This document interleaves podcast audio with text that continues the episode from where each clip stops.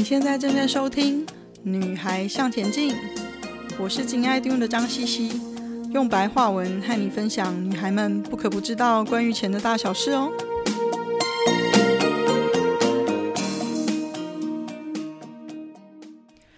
欢迎收听我们的第二十三集。唉，存钱这档子事啊，是不是蛮多人提到存钱这档子事，会真的不晓得该怎么起始？其实也不是启齿啦，就是每次自己想到都会有一些心酸。为什么钱永远不够花嘞？总是在想要花钱的时候，掏掏口袋或看着自己户头里的数字，觉得心酸。听着身边的朋友、同学们在谈投资或买房子置产的时候，自己心里很羡慕，也想比照进行。但是回头看看自己的存折，唉，为什么别人可以，我不行呢？想问问看大家有没有听过一个史丹佛大学对幼稚园小朋友的实验哦？在这个实验当中呢，见面先给小朋友一个小的即时的奖励，一颗棉花糖，然后要求他们等待一小段时间，比如说五分钟，然后就可以有两个小的奖励，两颗棉花糖。那接下来研究人员就跟小朋友说好了哦，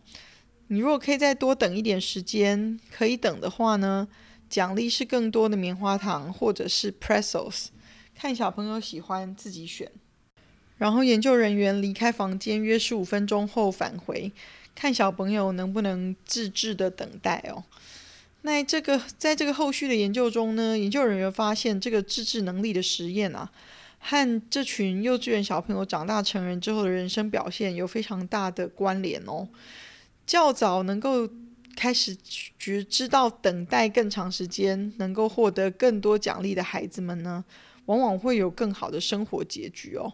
比如说，这些小朋友可以就会获得比较高的 SAT 分数，就是嗯，高中入大学的国家考试的分数。那受教育的程度也比较高。那体重指数就是 BMI 也维持的比较好。那这个。实验结果很明显啦，就是最好较好的人生表现呢，跟大家原本以为小朋友生长的家庭的经济背景没有那么大的关联，反而是自制力才是重点哦。这项研究的目的是为了了解说小朋友何时可以形成自制力的控制和自制力的养成，还有他们以后往后人生表现的关系哦。那这里呢，把自制力称为延迟满足的控制，能够等待获得想要东西的能力哦。那为什么提这个实验呢？其实有没有办法存钱这件事啊，和你的自制力有很大的关系哦。换句话说，和你有没有能力去了解，嗯，延迟满足的控制有很大的关系。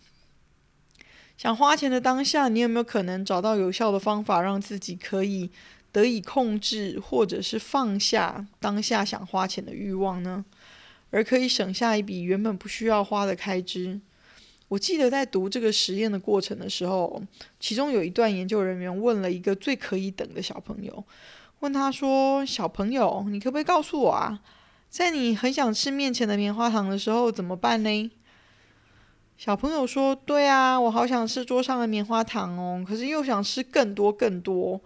还有，我也发现卡通好好看呢，我也想要看卡通诶。嗯，其实实际的观察是呢，这个小朋友的注意力其实一直在棉花糖跟卡通之间游走。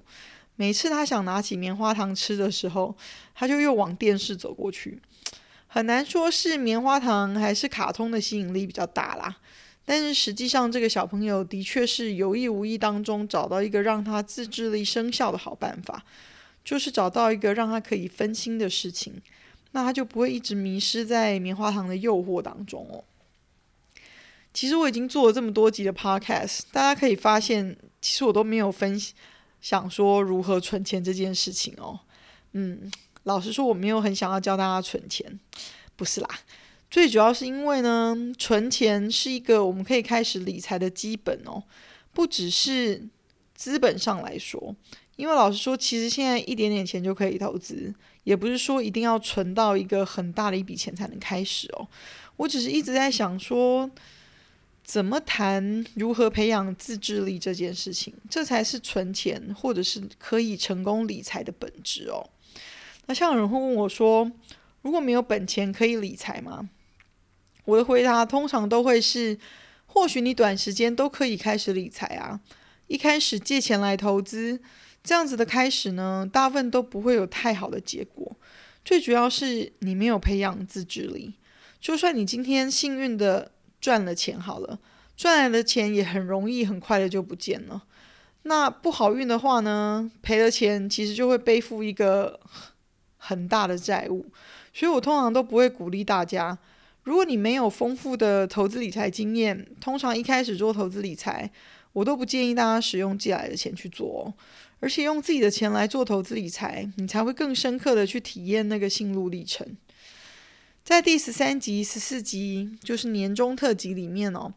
，Rose 老师也透过星象表达了他对存钱这件事情的想法哦。很有趣的是，我们的想法居然不谋而合。就是你有没有真的想要去做存钱这件事哦？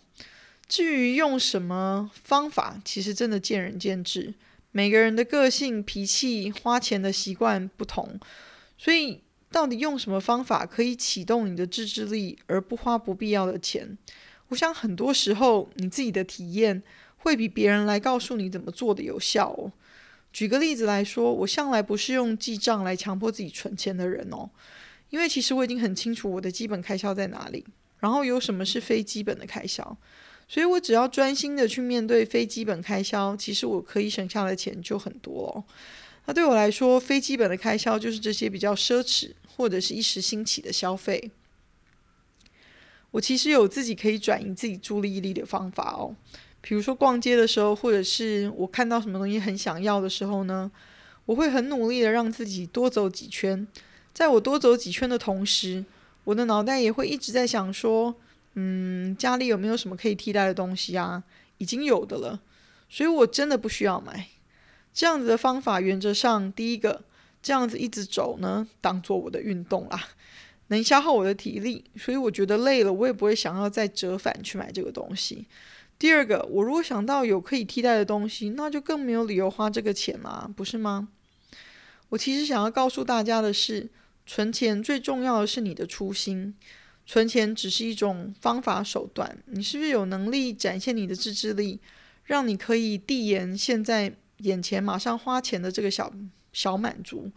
省下花费，让你可以更快达到真正让你大满足的终极目标才是重点哦。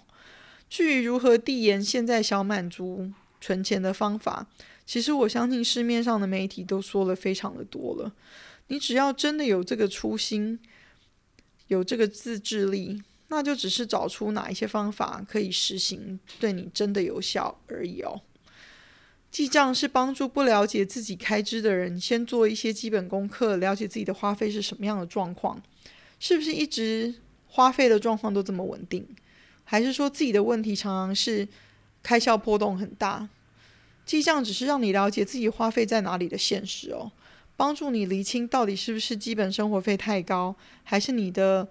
一时兴起的奢侈费用太多。如果两个都多，那当然就要去详细检视一下你花费的模式和你脑袋里的想法是什么喽。如果减少了奢侈的费用还不够，基本生活费里面是不是有什么东西还可以再减少的？这才是重点啊！毕竟基本生活费是你一直会有的支出啊。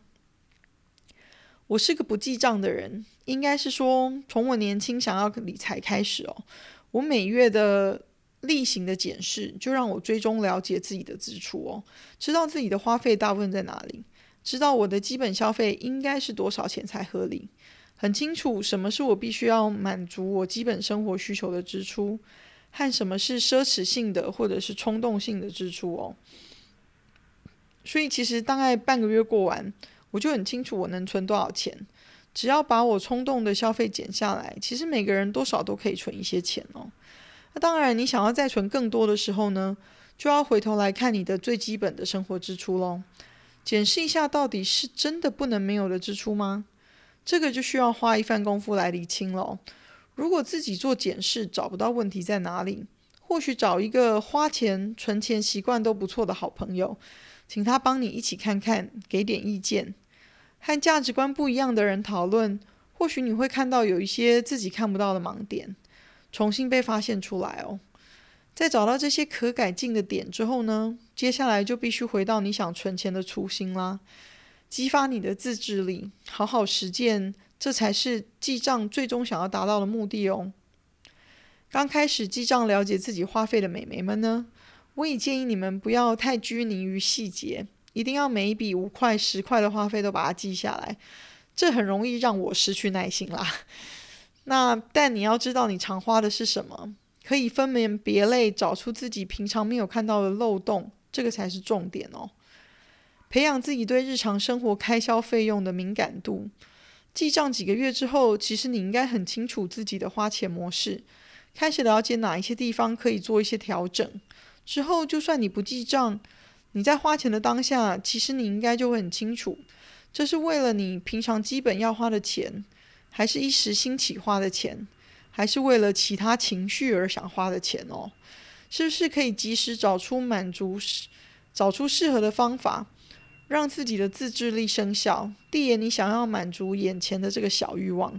才能更快达成未来的终极目标。这才是我们想要做的，找出适当的方法来提升自制力，来达成存更多钱的这个目标哦。我的书里有提到 The Minimalist Joshua 跟 Ryan 这两个人的故事，你在 Netflix 上也可以看到他们两个人以简约生活这个主题拍的电影。我为什么要说这个例子呢？其实跟最近很风行的观念叫做断舍离是有很大关系的哦。最主要，我发现其实近来很多人做断舍离，只是因为风潮，而没有了解到断舍离真正的意义在哪里哦。那为什么我挑 Minimalist 这个例子来跟大家说呢？最主要是因为他说了一件很重要的事情，就是了解什么对自己是重要的事情，然后减少那些不重要的事情，并不是每个人的生活都必须要过得像日本僧侣一样哦，极其的极简空白哦。现在社会主要的问题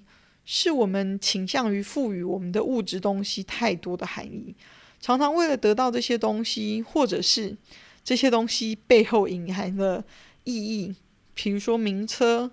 豪宅、华服、名牌包、名表，这些代表某一些虚幻意义的东西，而卖命工作，放弃我们和家人真正重要的相处的时间，我们的健康，我们愉快的心情，或者是我们真正想要做的事情哦。想拥有汽车或者是房子，很好啊。想要养家糊口并有成功的事业也是很好啊。如果这些事情对你就很重要，很好。极简主义只是说让你更有自觉、更刻意的可以做出这些选择，聚焦在真正对你重要的事情上面，减少浪费在不必要的事情或者是东西上面。这并不代表说想要或拥有一些物质财产是一种错误哦。极简主义只是说可以帮助你找到自由的工具，你可以免于花费这么多的恐惧，免于束缚的自由，免于罪恶感，免于沮丧，你摆脱了消费文化的束缚，这才是我们自己决定怎么建立自己的生活，怎么花自己的钱，这才是真正的自由啊！回过头来说，我常常在想。我如果之前少花这些不必要的花费，我可能可以退休得更早，或许再早个三到五年。其实不止我有这个遗憾，很多退休了的朋友都有同样的想法。存钱只是让你可以提早达到财富自由的一个手段，及早了解并且努力往自己真正想要的目标迈进，提升自制力，不要让自己因为一时的软弱做出偏离目标的决定。你反而可能需要付出更多的努力，才可以实现你的目标哦。找个伙伴一起努力实现存钱吧。希望你是可以等到最后吃最多棉花糖的小朋友哦。谢谢你的收听，今天的分享就暂时到这里喽。希望有带给你一些新的发想。今天的重点整理会在 FB 和 Instagram 的女孩向前进页面上刊出。如果有想闲聊的主题，也麻烦跟我说哦。记得给我们一个评价，还有别忘了和你的闺蜜们分享哦。